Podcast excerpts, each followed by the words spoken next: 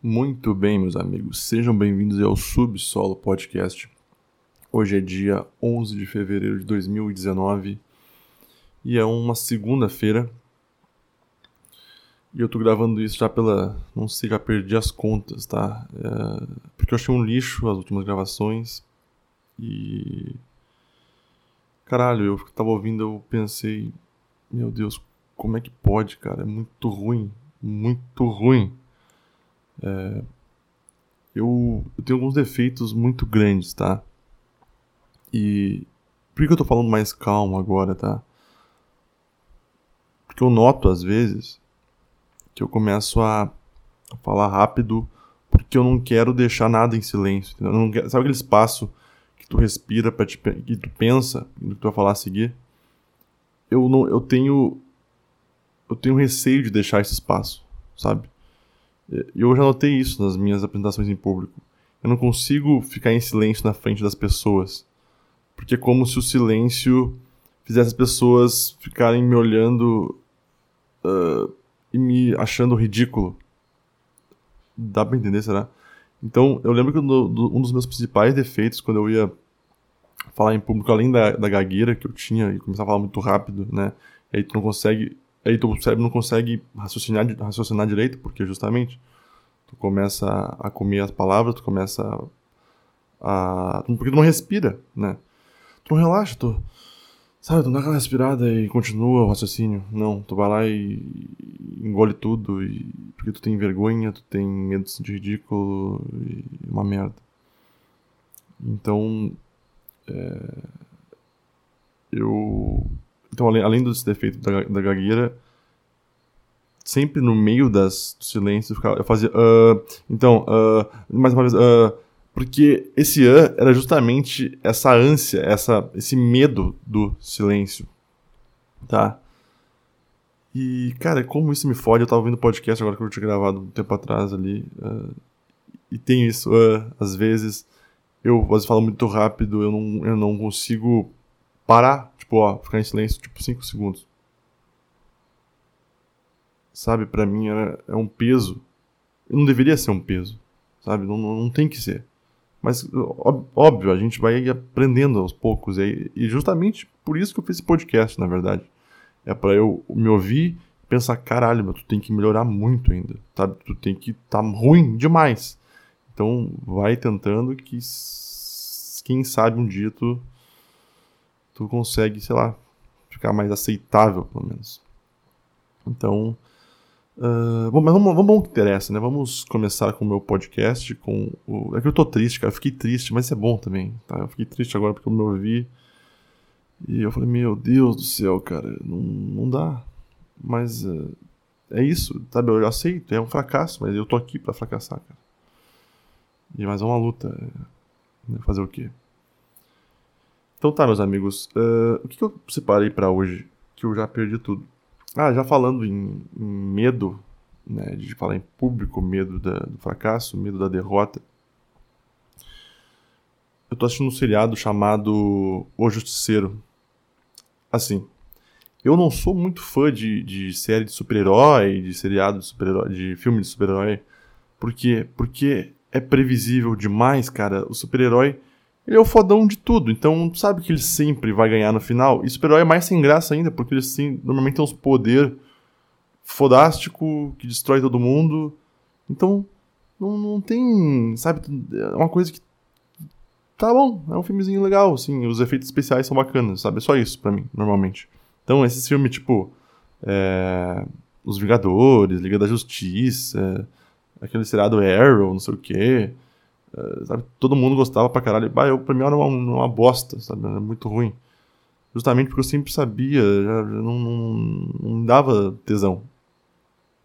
O Justiceiro, ele é diferente. Primeiro porque o, o Justiceiro é um cara que ele não tem superpoder. Ele é um ser humano normal, ele só é bom com armas e ele tem uma raiva dentro dele. E é isso que é a questão que me, que me motiva e que, que me dá tesão olhando. Não pelo Justiceiro. cara meio gay. É, mas, é, cara, pela raiva, tu sem, porque assim, a história é o seguinte. É, o Frank Castle, né, que é o cara que faz o Justiceiro, é, a família dele é morta na frente dele, né? A filhinha e a mulher dele, a esposa dele. E, e o melhor amigo dele, que ele achava que era, participa disso daí. Então, a raiva desse cara é uma coisa muito bem interpretada pelo ator, cara. É, o jeito que ele, que ele mata os inimigos e, é muito bom. Sério, se tu não tem um seriado para assistir, assiste esse seriado. Tem duas temporadas na Netflix, tô na segunda. Mas a primeira, é, sem dúvida, cara, é muito bom. É, tem uma cena que eu, que eu repito ela um monte de vezes na minha cabeça. Ele pega um cara, um filho de uma puta da, da CIA lá, não da CIA do FBI. Ele pega os dois dedão dele e afunda dentro do olho desse cara até vazar o cérebro do cara para fora. Cara, é uma coisa absurda, assim, é a violência que esse cara tem, a raiva que ele tem. E tem uma frase que me marcou muito nesse seriado que é a raiva sempre vence o medo, né? Eu tava falando que eu tinha medo de falar em público, que eu tinha medo às vezes de que eu ficava nervoso com o silêncio. Então, uh, a raiva sempre vence o medo. Eu comecei a pensar nisso, cara. Quando eu, eu, eu falo assuntos que me interessam pra caralho, que eu tenho, às vezes, um ódio, por exemplo, falar às vezes de, de feminismo, de estatismo, de, de, coisas que, sabe, me faz pulsar, faz minha alma pulsar, seja por raiva, por ódio, qualquer coisa. Eu consigo falar melhor, né? Eu não fico nervoso. E justamente, cara, de novo, né? A raiva vence o medo, o ódio vence o medo, seja o tesão vence o medo. É, eu fiquei pensando nisso e eu vou tentar a, a tentar lidar com essas, com essas coisas, tentar evoluir isso em mim, né? E, então assista o seriado, vale a pena pra caralho. Outra coisa que vale a pena, meus amigos. Eu, essa semana eu tava ouvindo um podcast chamado Menefrego. Menefrego ou Menefrego, não sei. E é um cara que eu acho que ele estuda história, se não me engano. E ele justamente, ele usa isso no podcast dele, ele fala fatos históricos e tal. E nesse último que eu ouvi, ele falou sobre os líderes, né, os, um dos principais líderes da história e analisou características semelhantes entre eles. E foi muito foda. Então, eu não lembro exatamente dos líderes que ele pegou, mas ele pegou Aníbal, que foi um cara que foi o terror de Roma em 600 anos antes de Cristo. Esse cara quase derrotou Roma. E a história dele é muito boa. É, depois ele pegou outro líder que eu não lembro agora. Daí ele pegou Hitler, Getúlio Vargas. É, e assim. É, todos esses líderes, eles tinham uh, características que eles põem né, no, no, no, podcast que eu achei, assim, fodas. E a primeira característica de todas, né, que eu acho que é a principal, é a vontade, né, é o tesão. É, mas não é uma vontade tipo de, de desejo sexual, de desejo normal, ah, porque o desejo sexual... De, de, ai, por que eu tô falando de desejo sexual, porra? Olha o meu cérebro variando, cara. Uh, o desejo comum, ah, vou lá, fui lá, gozei, fiz o negócio, acabou. Sabe, acabei com a vontade ali, deu. Agora, é, a vontade que ele está falando é, é de Nietzsche, o triunfo da vontade. É uma coisa que transcende a realidade, transcende a carne, transcende o desejo. Então, por exemplo, tu pega Hitler, né, na Primeira Guerra Mundial, quando a Alemanha foi devastada, Hitler participou. Ele estava lá, ele viu a nação dele sendo destruída. Aquilo gerou dentro dele, eu acredito, né? Um ódio ou uma raiva ou um sentimento de, de, de, vingança que ele deu a volta por cima e na Segunda Guerra ele fez tudo o que fez, né? Mas tu imagina uh, o que esse cara teve que, que, que trabalhar dentro dele para chegar onde chegou. Porque Hitler, ele era um cara tímido, né? Uh, ele não falava bem em público. Ele foi um cara que ele estudou, né? Ele, ele usou técnicas. Tanto é que se tu pegar os discursos do Hitler, uh, é tudo calculado, é quase uma coisa matemática sabe? São as palavras certas nos lugares certos. É, Getúlio Vargas, por exemplo, também tinha esse negócio das palavras certas. E aí eu já vou, vou para a segunda característica de um líder, né? Que é a oratória. A oratória é fundamental, cara. E pode falar, ah, mas uh, não tem isso. Daí a pessoa nasce com talento de, de, de persuasão, de convencer pessoas. Uh, tudo bem, com certeza tem pessoas que nascem com isso. Mas uh, tem pessoas que pelo treinamento, por, por fazer um, um, um trabalho dentro de si, consegue ficar muito boa, né? Hitler, Getúlio Vargas também, se tu pegar o discurso dele lá, era tudo calculado também. Né? Por exemplo, ele, ele não falava eu quero um projeto de país, ele falava nós queremos um país. Sabe, É, tudo era, era, era uma jogada, era, era demagogia por óbvio, mas é, era uma inteligência. Então tu imagina para Hitler, por exemplo, convencer uma nação inteira que a raça ariana é que tinha que prevalecer, sabe? a pessoa chegar pra um cara assim, do, do teu país, então, uh, por que, que a gente não, não, não, não começa a matar argentino aqui no Brasil, né? Pô, é aquela raça inferior, né? Os caras só enchem o saco, se acham os donos do mundo, tem que matar esses caras. Então tu tem que ter uma, uma oratória incrível, cara. Tipo o vendedor da Denodê. Falando isso aí, cara. Bah, ô, onde eu trabalho, tá todo mundo entrando nesse negócio da Enodi, cara. Eu não aguento mais, cara. Não aguento mais ouvir. Ah, tu quer participar de uma reunião, de uma reunião. Tudo bem, olha só, eu, eu, se tu trabalha na Enodi, eu, eu, eu sei que não é esquema de pirâmide, tá? Porque tem um produto físico, tu pode vender.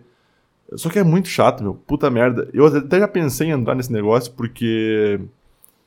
Eu queria ganhar um dinheiro extra. Mas, bah, cara, eu não tenho. Eu não tenho coragem, eu não tenho Sabe, tu tem que. Se não é se humilhar, mas tu fala, cara. Tu, ai, como é que eu posso explicar isso? Mas tu chegar pra uma pessoa que tu conhece e tu. E tu falar. Chegar. Opa, tudo bom? Quer participar de uma reunião? Eu tô vendendo no D. Cara, eu não consigo me ver nisso daí. Porque, porque é uma coisa que não, não toca a minha alma. Eu não acredito nisso, entendeu? Nem esses dias chegou o cara que trabalha comigo aqui em casa. Ele nunca veio aqui, sabe? Do nada. Aí ele chegou ali. Ô, oh, Guilherme, te fazer uma visita aí, cara. Tipo, do nada. E eu, bah, fulano, tudo bom? Tipo, eu fiquei feliz, cara. Sério, eu, tipo, ele nunca veio aqui na minha casa do nada, do nada apareceu. Ele veio aqui, entrou.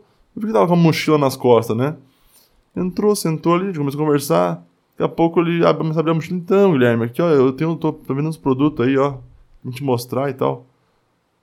Cara, eu, eu fiquei triste, cara. Eu fiquei triste, porque eu achei que ele tinha vindo aqui na minha casa, pô, porque ele gosta de mim, ou porque ele queria conversar alguma coisa comigo. Uma, uma, uma coisa. É, não me vender um produto, cara.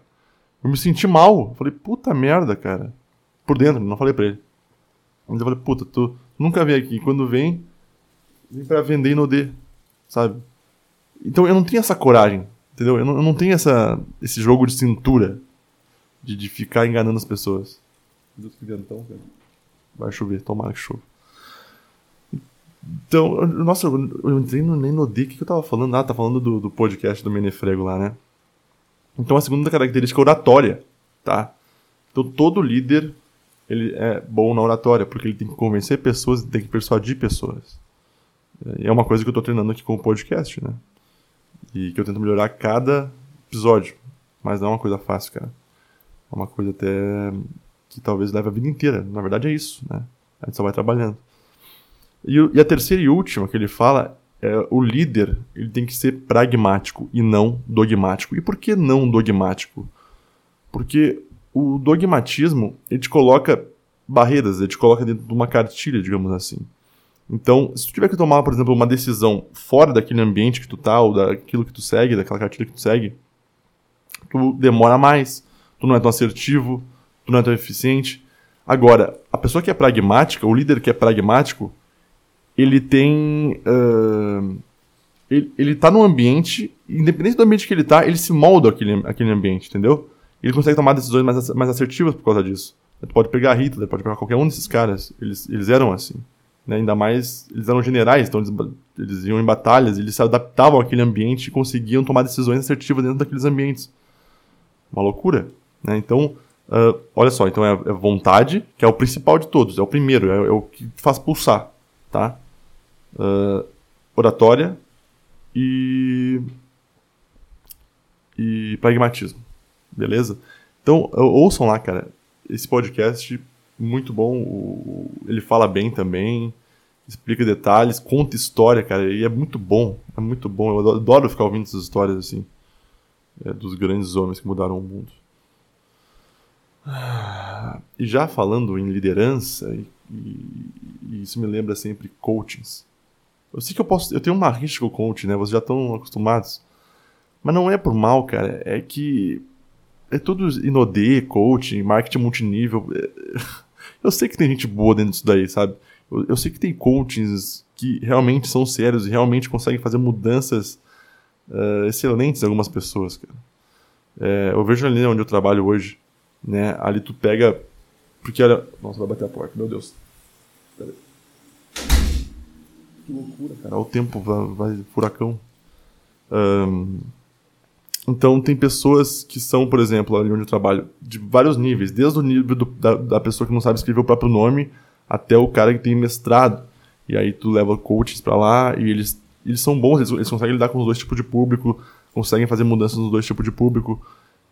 Mas é a minoria, cara. A maioria é tudo charlatão. Tá? É tudo com o mesmo discursinho barato, as mesmas palavrinhas mágicas que eles usam, né? Resiliência, vontade, não sei o quê. Eles trocam alguns termos é, em português para inglês para dar mais charme né, no que eles falam, né, como se isso fosse um atestado de conhecimento maior. Sabe essas mods de coach? É, PNL, não sei o quê. Ai, cara, isso me, deixa, me dá ranço isso aí. E, e aí, é, essa semana, uma ex-professora minha postou um, uma reportagem que ela participa, mas deixa eu explicar. Né? Essa professora, ela me deu aula em 2013, 2012, se não me engano. E ela era muito ruim como professora, sério, era horrível. E ela era uma mulher que ela misturava os sotaques. Sabe? Uma hora ela tava falando bem gaúcho, e aí ela misturava com, com carioca e, e depois puxava o R. É, muito estranho, parecia que ela queria. É... Ai, cara, como é que. Se alguém que ela não é, eu, ai, eu sou viajada, gente. É por isso que eu misturo os sotaques. Sabe, sabe, uma coisa grotesca pra caralho. E essa mulher, depois que eu terminei minha faculdade, ela virou coaching, tá? E nessa reportagem que ela postou essa semana, eu fui olhar, né? Meu Deus, cara, olha a ventania. Eu fui olhar essa reportagem e. Puta, eu tô nervoso, cara. Dá pra ouvir o vento no, no áudio, será? Bom, e essa reportagem, o que, que era? Vocês estão ligados naquele, naquele desafio, o Teen Years Challenge, lá onde a pessoa botava uma foto 10 anos antes e uma 10 anos depois e ficava, comparava as duas? Então, por isso que ela participou dessa reportagem, porque 10 anos atrás, esta mulher era uma gordaça, muito gorda. Quando ela dava aula pra mim, ela já era bem gorda. E ela emagreceu pra caralho. Só que na reportagem, quando ela vai dar na entrevista pra repórter, ela falando, ah, porque eu mudei minha alimentação, eu comecei a fazer atividades físicas, eu tive muita resiliência, não sei o quê, sabe? Discurso de coaching, né, vazio, é, é isso aí. E eu olhando aquilo ali, e por que que eu fiquei puto, né? Porque é, quando eu tava na faculdade, essa mulher se afastou um tempo. Ela, ela, ela ficou uns 3, 4 meses afastada da, da, da faculdade. Por quê? Porque ela fez cirurgia o que ela aconteceu? Ela não fez atividade física, sabe, alimentação, pelo menos não na época. Ela foi lá, cortou, não sei se ela cortou um pedaço do, do, estômago fora, acho que ela fez isso também, e ela fez lipoaspiração. Ela fez tudo, tudo ao mesmo tempo, então ela ficou afastada um tempão. Foi por isso que ela emagreceu, perdeu um peso absurdo. Não foi porque ela fez atividades físicas, sabe, e mudou a cabeça, e mudou. Não, cara. E aí eu, eu tinha que olhar aquilo ali e falar, meu Deus do céu, ela me tinha uma cara dura, cara. Como é que ela tem coragem? Sabe? Mentira, a gente sabe que não é. E, e eu vou falar a verdade aqui pra vocês. Pra mim, gente que apela para isso daí, tudo bem. Às vezes a pessoa pode estar num nível tão extremo de, de, de gordura que não tem outro jeito. Mas pelo amor de Deus, uh, cria coragem, seja, sabe, tenha vontade. Vai lá e, e faz academia, muda alimentação, uh, vai correr. Mas não, não, apela pra faca. Vai lá, tira um pedaço do bucho e, e aí emagrece. É porque o problema, o principal problema que eu vejo nisso daí é que as pessoas que fazem, por exemplo, lipoaspiração, normalmente as que eu conheci, tá? Elas, o peso delas sempre volta ao normal depois de um tempo. Porque o que acontece? Elas não mudam o hábito, a cabeça delas. Elas mudam só o físico. E não adianta. Se tu não mudar a tua cabeça, tu vai viver a vida inteira assim, né? Por isso que eu acho que dieta é uma coisa muito imbecil. Desculpa, eu acho uma coisa muito idiota. É, o que, o que tu tem que fazer é mudar o, o teu. O tua, é uma educação alimentar que o pessoal fala, né? É tu viver de um jeito a partir daquele momento. Entendeu? E é isso aí. E aí, às vezes, tu faz uns, uns exageros no final de semana, mas normalmente tu, tu, tem um equilíbrio. E o, equilíbrio que é a chave, pelo menos assim que eu vejo, cara. Sabe? É, por isso que dieta é uma coisa que, puta merda, tu vai fazer uma dieta agora. Ah, eu tô muito gordo, vou fazer uma dieta. Aí emagreço 10 quilos. Aí, ah, bom, saí da dieta, eu guardo tudo de novo. O que, que adianta? Nada, sabe? Então, eu ficava olhando aquilo lá, cara. E eu pensava, puta merda, cara, mentindo, cara, mentindo. Eu tenho que ser coach mesmo, sabe? Depois não tem que falar mal dos coaching, né? É... Foda.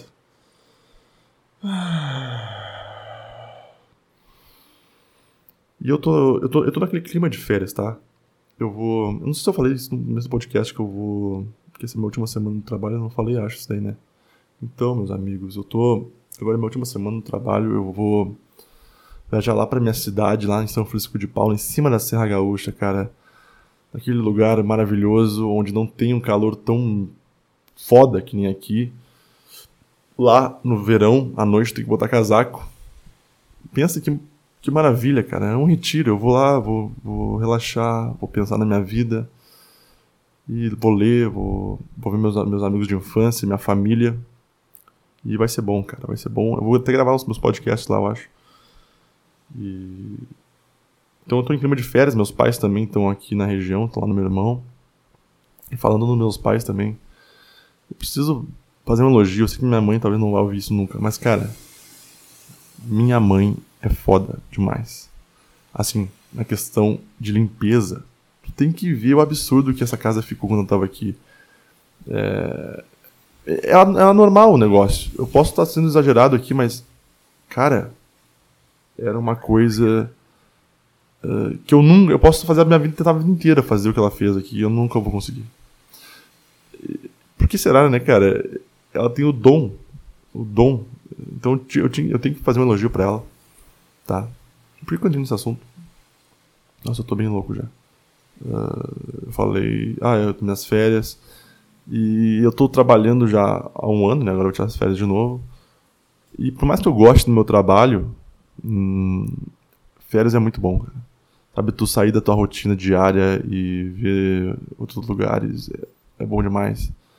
E ali onde eu trabalho hoje, é, assim, uma das coisas complicadas. Assim, eu gosto do, do que eu faço, tá?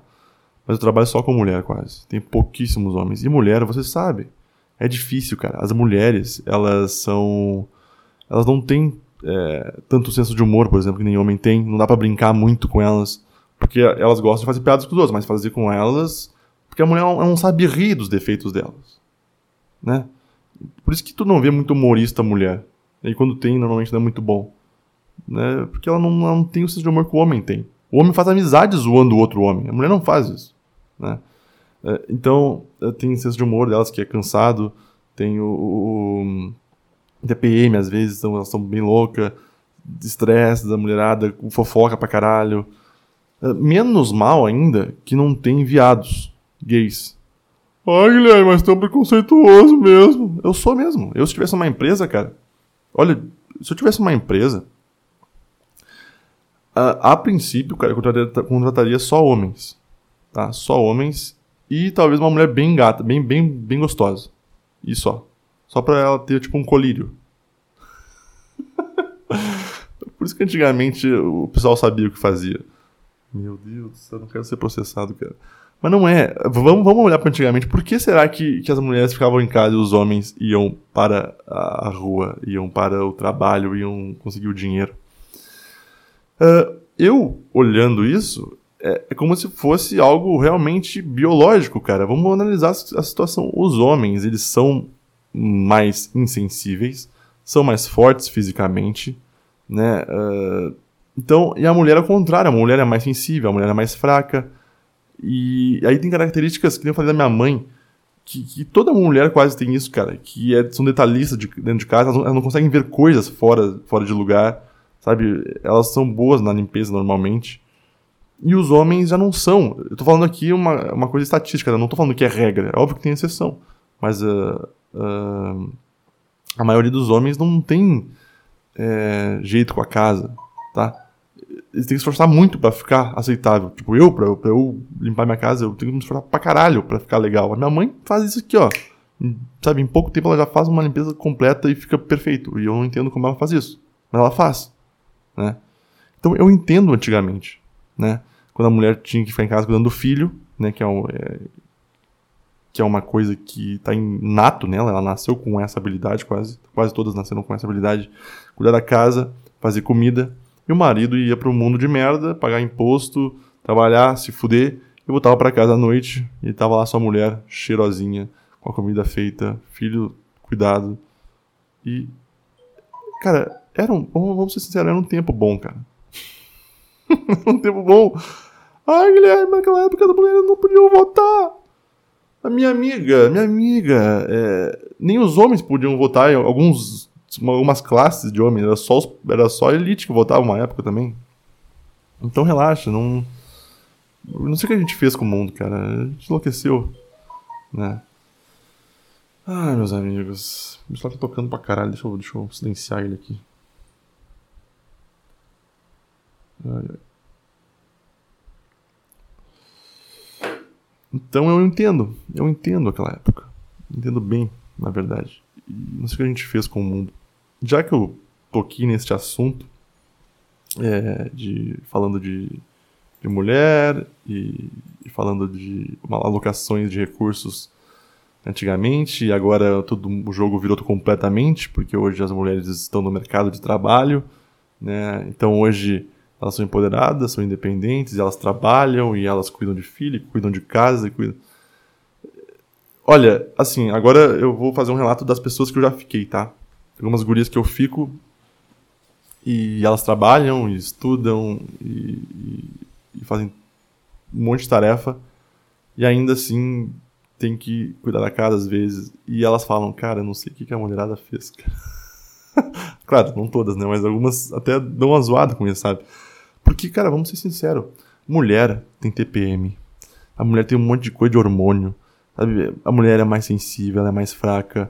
E, e aí, o que, que fizeram, cara? Te jogaram no ambiente de trabalho, que é uma loucura completa, cara. É produção, sabe? É patrão enchendo o saco, é chefe enchendo o saco, é o gerente, é o supervisor, é todo mundo querendo coisa. E mulheres, vocês não foram feitas para isso, cara. Vocês foram feitas para ficar no lar, no doce lar, na paz do, do lar, cuidando da, da, cria, sabe? Fazendo, cuidando da sua casa, da, da tua propriedade.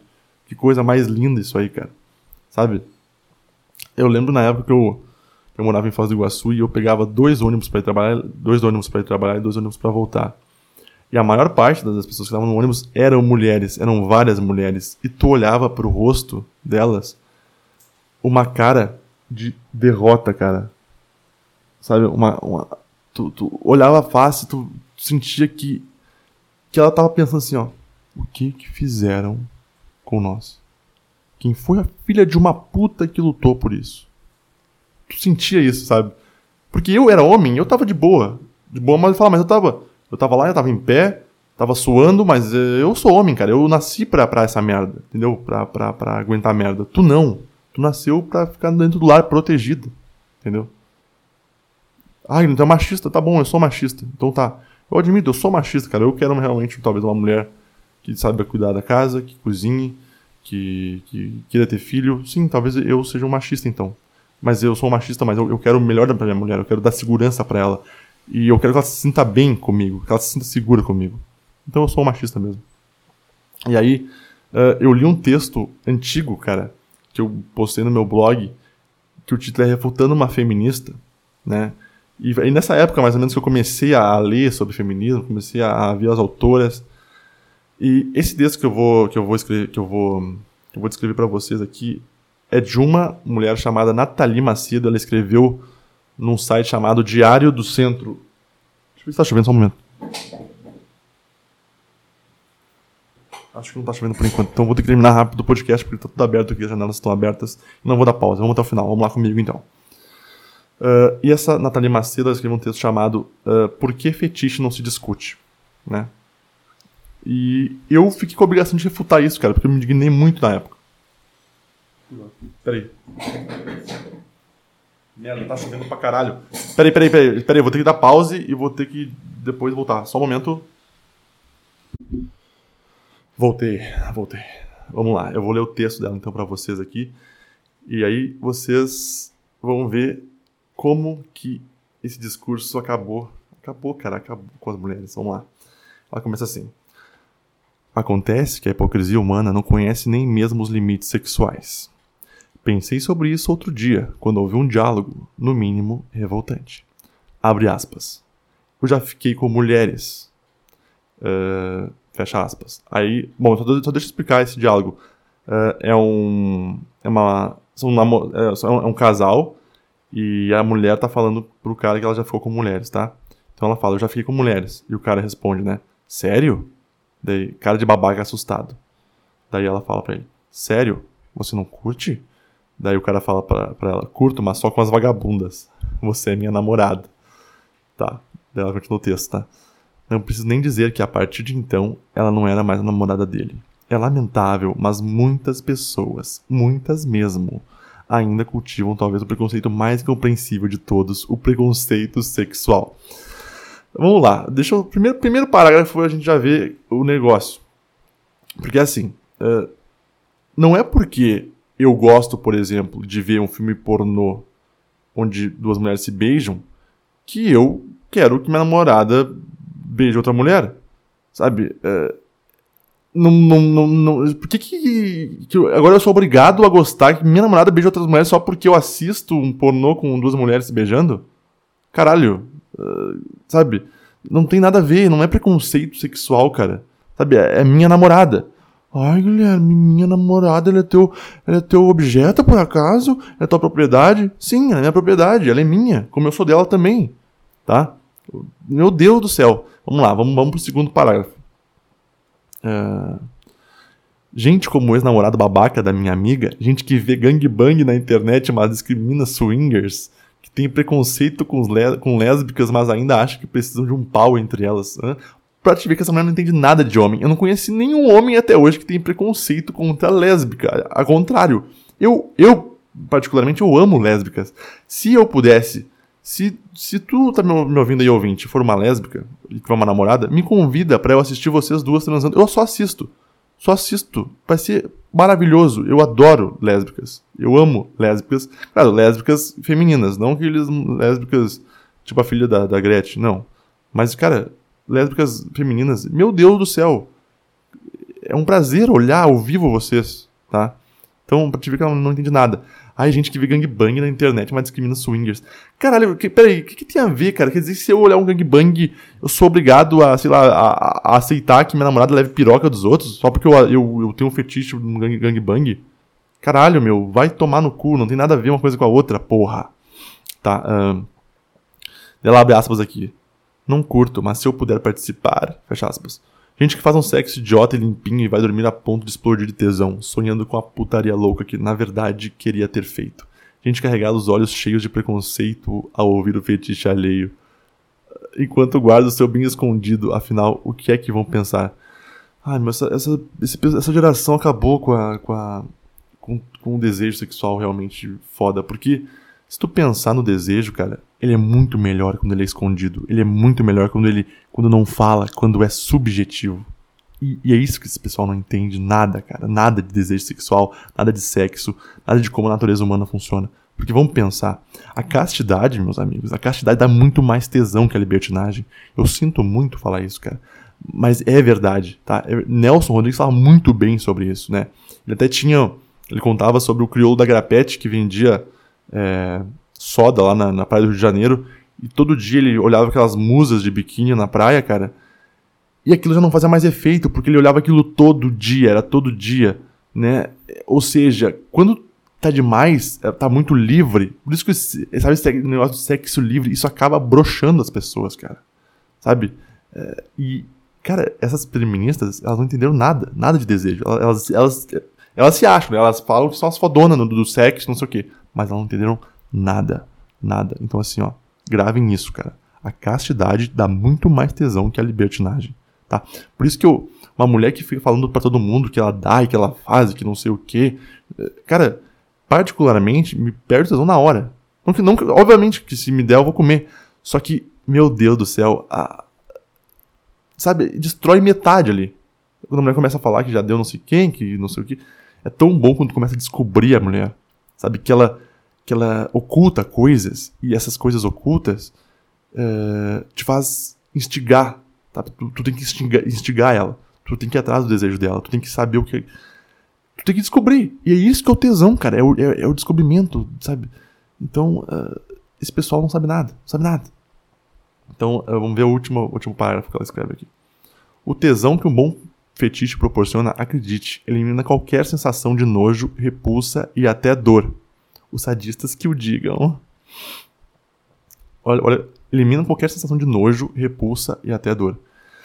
De novo, não entende, não entende nada de nada. Porque se tu é homem ou mulher que tá me ouvindo e tu já transou com um desconhecido qualquer, sabe, ah, pegou uma pessoa que não tem intimidade, por exemplo, e, e, e transou na hora ali, Cara, quantas vezes eu já senti um nojo do caralho depois de gozar com uma estranha qualquer? Várias vezes, cara. Sabe, vontade, uma repulsa, vontade de mandar embora.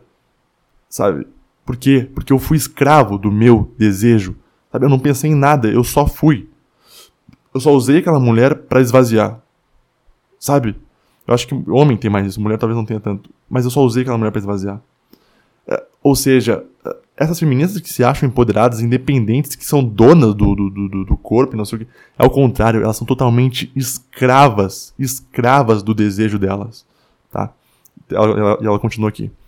É o seu espírito e a sua mente compactuando com os tais prazeres da carne e te, e te, dizendo que não tem nada de errado com os seus fluidos, seu suor, suas caras, suas bocas. Então, ao invés de entrar em crise com aquele seu fetiche em comum, obedeça aos seus desejos. Eles sabem o que fazem. Obedeça os seus desejos. Eles sabem o que fazem. Vai tomar no teu cu, Nathalie Macedo. Não, é totalmente o contrário. Se tu já, já, já só seguir os desejos, tu sabe que tu vai acabar vazio, tu vai acabar no nada. Cara, só seguir o desejo é o pior caminho possível. Porque ele vai te levar a cometer as coisas mais absurdas. Porque eu já, falei que o cérebro humano, o desejo humano, ele é imparável. Então, se tu tá toda hora é, é, seguindo o teu desejo, tu não consegue fazer nada da tua vida produtiva, entendeu? Porque o teu corpo ele vai pedir, ele vai pedir sexo, vai pedir comida, vai pedir segurança. Vai... É, tu tem que ter um equilíbrio aí, tá? Então, é, é, totalmente ao contrário. Por isso que eu gosto, da, por exemplo, da igreja católica. Eu admiro muita coisa lá. Sabe? A, a, a noção de pecado é justamente isso. Como o, o, a igreja sabia que a natureza humana ela era uma natureza ruim, o, os pecados são justamente tudo, é isso, é o desejo, cara. É, então tu tem que controlar isso de alguma forma. Por isso que, que a, o catolicismo criou os pecados. Né? Porque a gente precisa dar um, um norte pro ser humano, senão todo mundo vai enlouquecer. Né? Se, se, tu, se tu assistiu 50 Tons de Cinza e tu acha que aquilo é, é luxúria, ah, que legal, ah, eles assinaram um contrato, ai, ah, ele, Christian Grey bate nela, ah, cara, aquilo não é luxúria. Não existe contrato na luxúria, no desejo. Não, não tem contrato no vício. A luxúria é um vício, é um pecado. Ele vai te destruindo aos poucos, cara. Sabe? O, o, o teu cotidiano ele passa a ser só o desejo. Então, uh, eu fico indignado com isso aí, cara. Sério, porque muita gente cai nesse papinho, sabe? Muita gente foda cai nesse papinho de merda aí dessas guriazinhas. Né? Uma, de novo, uma pessoa que não tem é, nada, ela não sabe nada, não tem responsabilidade nenhuma pelo que ela escreveu. Por quê? Porque ela escreveu para agradar um grupo, né? Só isso. Ela só fez isso. E tu percebe, tu percebe que não tem nada. É vazio. Se eu, se eu chegar pra guria e conversar com ela sobre isso, eu queria ver o que ela vai falar. Sabe? Obedeça os seus desejos. Eles sabem o que fazem. Não, eles não sabem o que fazem, cara. Não, eles não sabem. Eu, e aí que tá, eu tô, eu tô falando de experiência própria, né? Eu já passei por isso. E não. Então controlem os seus desejos. Não sejam vulgares, cara. Pelo amor de Deus. Eu sei que eu posso estar parecendo um discurso conservador, cristão, mas não é isso, cara. É pra te viver melhor, que nem eu falei, pra te fazer as coisas da tua vida, as coisas produtivas, as coisas que realmente toma fazer, cara. Tá? É, tu precisa se controlar, tu precisa cessar o teu desejo às vezes. Né? Ah. Então, meus amigos, acho que por hoje é isso, tá? É, desculpa, desculpa, eu sei que eu, que eu talvez tenha piorado nos últimos tempos, mas eu não sei o que tá acontecendo. Nos últimos tempos não, no último podcast. Mas é que eu acho que eu tô em outro clima, talvez, não sei. Mas fiquem bem aí e sobrevivam.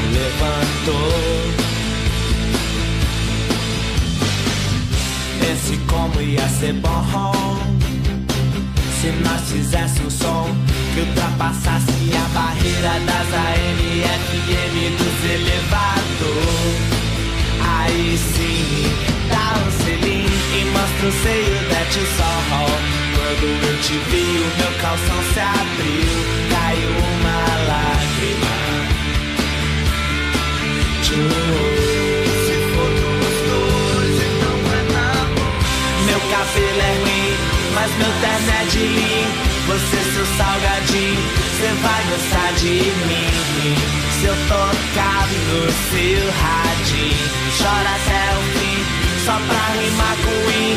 Pois se eu ganhar din-din, cê vai gostar de mim. Se eu tocar no seu radinho